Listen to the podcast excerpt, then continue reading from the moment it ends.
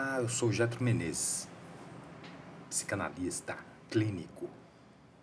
E hoje eu quero falar sobre o seguinte, cara, sobre a trajetória, qual o caminho, qual a sua pisadura para que você alcance o seu desejo, o seu objetivo, a sua meta. Ah, bom, o que a gente está dizendo aqui é o seguinte: não basta querer ser médico. Não basta querer ser professor. Só a vontade não basta só o desejo. É necessário uma trajetória, uma caminhada, uma jornada que te conduz até esse lugar, com segurança, com estabilidade, com conforto, com alegria. Até, bom, não sei se é isso que todo mundo deseja, mas eu lembro que eu era eu era mais novo do que hoje e uma das minhas dos meus objetivos era chegar numa determinada idade e ter condições de ter um pouco mais um pouco mais não total controle sobre o meu horário o meu trabalho sobre a minha vida né? É, ter uma certa segurança financeira saber exatamente o que quer né por exemplo hoje eu eu como psicanalista eu não tenho outra ocupação. Eu sou psicanalista clínico, eu atendo. Esse é o meu objetivo. É isso que eu quero e é isso que eu busco na minha caminhada diária. E hoje eu não quero dar aula no curso de psicanálise e também não quero dar curso, assim como várias pessoas acabam encontrando né, na, nas redes sociais uma maneira de, de oferecer alguns cursos que eu faço, que eu gosto muito, que serve inclusive como melhor que muita supervisão. E honestamente eu, eu, eu, eu não tenho nada contra, eu sou completamente a favor, mas tem que saber escolher também. Até nisso, a sua jornada, a sua trajetória, a sua caminhada, a sua pisadura na Terra tem significado, tem uma ligação. Se escolhe um curso que não tem o menor sentido com aquilo que você deseja para a tua vida, você está gastando dinheiro, tempo, saúde, uma série de coisas, né? É como se fosse algo que está te impedindo de alcançar aquilo que você deseja e você está permitindo que isso aconteça. Vamos falar de psicanálise, vamos falar de neurose, vamos falar de sintomas, vamos falar é, de dependência, de carência, de afeto tal, mas de uma outra maneira seu dia a dia. Isso acontece aos montes. Exemplos de complexo de Édipo a gente tem aí aos montes, inclusive dentro da própria casa. Basta observar. Mas a gente está falando aqui de trajetória, de caminhada, né? E, e nessa caminhada eu vi um filme ontem, Relatos Selvagens, é um, é um filme argentino, que ele foi indicado num curso que eu fiz na psicanálise descolada, que é totalmente descolada mesmo. É um, é um, é um projeto, um programa, um trabalho feito pelo professor Mário Álvares Abane, Alba, Alvarez. Desculpe, posso ter até errado o nome dele, mas depois eu coloco o nome correto aí na, na, na descrição do vídeo. E mas é psicanálise descolada, é só jogar na. Ele tem vídeos, página, site, Instagram, ele está na rede social. E é uma linguagem maravilhosa também, é do tipo, do tipo que, eu, que eu me identifico. Né? E, e ele fala muito sobre isso também, que é uma, que é uma questão que me, que me chama atenção. É um tema que eu tenho muita gosto, porque eu sempre, sempre defendi a ideia de que não basta fazer o curso para se tornar psicanalista, psicólogo ou qualquer outra coisa. Estou falando da minha área. Gestor ambiental, por exemplo, que eu, que eu atuei por quase 30 anos nessa área. Primeiro eu comecei atuando né, na, na prática, depois eu fiz a minha, a minha universidade, fiz pós-graduação, dei aula, me especializei na área de resíduos sólidos tal. E aí eu, eu descobri a psicanálise e houve uma identidade, uma ligação muito profunda, que foi uma coisa que me fez bem e talvez me, me levou para lugares que talvez estivesse adormecido que eu, e que fosse necessário que eu, que eu reacendesse isso. Então, falando de trajetória, eu lembro que eu morava na casa dos meus pais, em Pirituba, zona noroeste de São Paulo, perto do, do Pico do Jaraguá, da freguesia do uma região muito boa. A gente mudou para lá, era, tinha um, ainda uma área verde enorme. A gente, eu, eu e os amigos e a família, a gente viu a construção da delegacia, da 87DP, da, do Hospital de Pirituba, dos, das duas escolas, do Gomide, onde eu estudei, da outra em frente, que é uma escola técnica que meu sobrinho Lucas estudou tal. Então, é, essa, esse tipo de, de, de, relação assim com a, com a comunidade, com o bairro, ele, ele se deu num momento, isso era a década de 70, 80, né, que a gente conseguiu ter uma relação muito próxima ali com os nossos, nossos vizinhos. Eu tenho um amigo de 50 anos, que são dessa, dessa época. Amigos, amigos, amigo, amigo, brother, irmão, companheiro, de 50 anos ou mais. Alguns 40 e pouco, outros 30 e pouco anos de amizade. A gente tem um grupo com os amigos que a gente fala bom dia, boa noite, boa tarde, às vezes manda umas, umas piadinhas, umas gracinhas daqui, outra dali. Jogamos bola junto durante anos. Mas é isso. Então, o que eu queria dizer é o seguinte, que lá na casa dos meus pais eu tinha um quartinho. Meu pai fez uma casa onde ele fez várias outras individuais para que os filhos pudessem ter onde morar, que ele pudesse também ter uma forma de, uh, de alugar e ganhar um dinheiro e tal, para sustentar a família, né?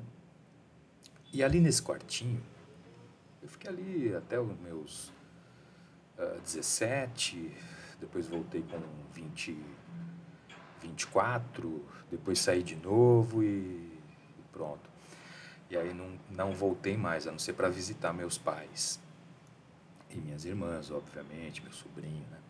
Então, cara, é, nesse quartinho, falando em trajetória, ele já era um lugar onde as pessoas, muitas pessoas iam para trocar ideia. Para trocar ideia. Porque eu nunca julgava o comportamento das pessoas que iam lá falar comigo. Inclusive, eu tenho uma pessoa na, na minha família que disse que eu pô, nunca batia de frente, né? mas esse era, era o perfil. Pô. Cada um tem o seu jeito, seu perfil. Né? Então, as pessoas iam levar histórias lá, problemas, é, conflitos existenciais, dúvidas, se queixar, e a gente, eu escutava e trocava ideia. Naquela época tentava até dar um, um conselho, mas né, hoje, hoje como, como analista eu evito e não, na maioria das vezes é, não dou, às vezes, às vezes sim, às vezes é necessário, né? É, não um conselho, mas uma, uma sugestão para que a pessoa tenha mais opção para poder repensar uma atitude, um, um ato, né? Então, essa trajetória, talvez a minha trajetória na análise, ela se deu não a partir daí, mas se deu também com a minha mãe. Que a minha mãe foi, uh, foi uma pessoa que teve várias passagens por sanatório. Então, e a gente não sabia lidar, então é, é, uma, é, uma, é uma relação difícil, é uma relação difícil porque a gente não estava preparado e nem foi preparado para isso. Eu, particularmente. Né?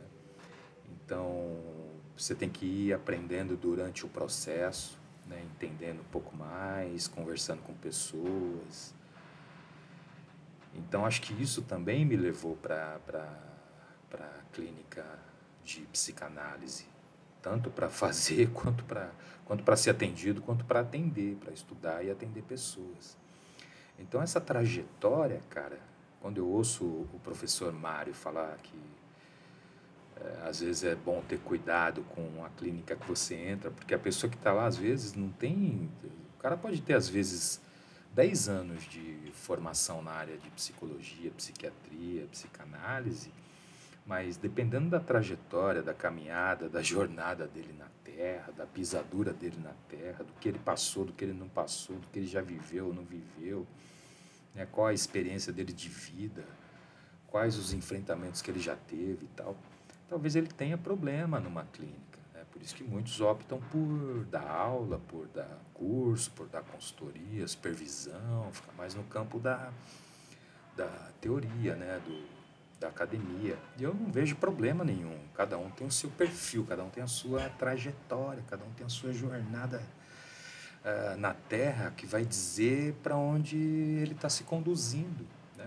Agora, não são as pessoas que têm que me dar essa esse caminho para que eu possa conduzir esse caminho, quem tem que conduzir, quem tem que fazer o manejo dele adequado para atingir o objetivo final sou eu, pô. Senão eu acabo caminhando por onde eu não sei nem, nem onde eu estaciono, né? Porque durante essa trajetória, você vai ter isso, inclusive, né? Vamos levar para o campo do, da realidade, né? Que são lugares que não pode estacionar, que são pedras no caminho, que são ah, pessoas que não, que não vão andar no mesmo ritmo, pessoas que vão te acelerar para que você ande mais rápido, só que ele não sabe qual é o ritmo que você está naquele momento.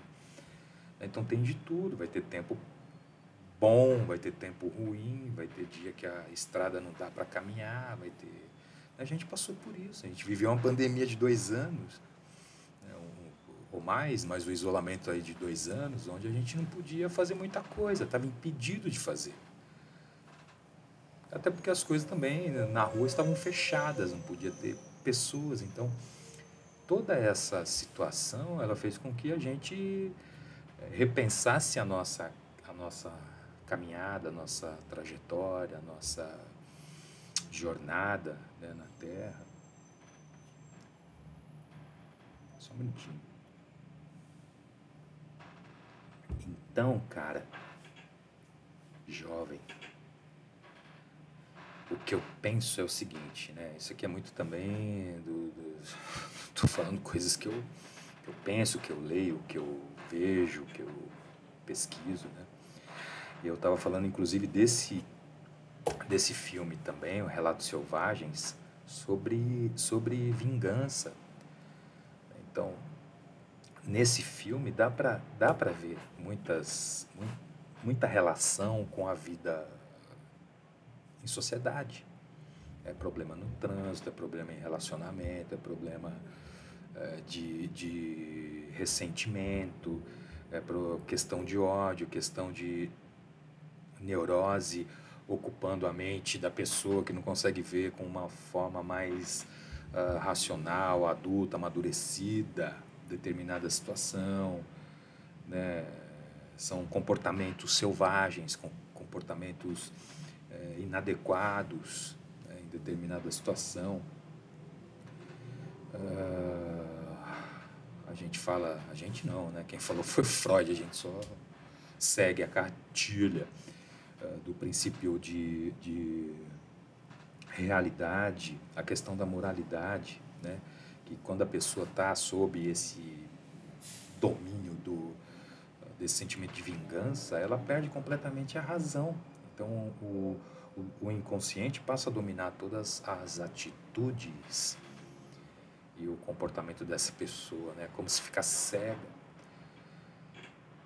para aquilo que ela está fazendo. Então, esse filme relata muito isso. E isso tem muito a ver com a nossa jornada, com a nossa trajetória, com o nosso caminho que a gente está conduzindo a nossa vida. Né? Se eu me perco nessas questões, eu tenho dificuldade para atingir o que eu quero. Se eu me perco uh, depositando todo o meu tempo, a minha energia, toda a minha meu tesão, meu coração num determinado problema, é quase que se afundar cada vez mais nele. Eu não sei se o caminho é esse, mas a questão é tratar melhor, tratar de uma maneira diferente, saber qual é a questão que está te, te levando a isso, né? por que, que o tempo todo se fica ali uh, focado nessa questão, no pensamento, em atitudes que uh, te conduzem por conta dessa, dessa parada mal resolvida. Né? Então, qual é o caso, cara? O caso é o seguinte: eu acho que é bom a gente se conhecer melhor, é bom a gente saber o que quer, porque senão a gente só está é, militando aqui nessa terra, sem, militando sem saber para onde ir. Essa é a grande verdade. Ou tá só de passagem aqui o caminho que abrir eu vou. Por um momento isso é justificável. Né? Depois de uma determinada etapa da vida, quanto mais a gente souber o que a gente quer, né, o que a gente deseja lá na frente, melhor, porque assim você caminha nessa direção. Então, o objetivo desse, desse vídeo é esse. Ou áudio, né, para quem escutar o podcast. Então, obrigado, valeu, espero ter contribuído um pouco com a qualidade de vida de cada um de nós. Grande abraço. Quem tiver oportunidade de assistir Relatos Selvagens, um filme argentino, está na Prime por um valor é, menor que uma coxinha. Grande abraço e até o próximo programa. Se puder compartilhar e curtir, o meu objetivo é chegar nos 110, acho que é isso, participantes, ouvintes e inscritos até o mês de março. Grande abraço. Valeu. Não fechou, mas agora vai. Ainda não. Agora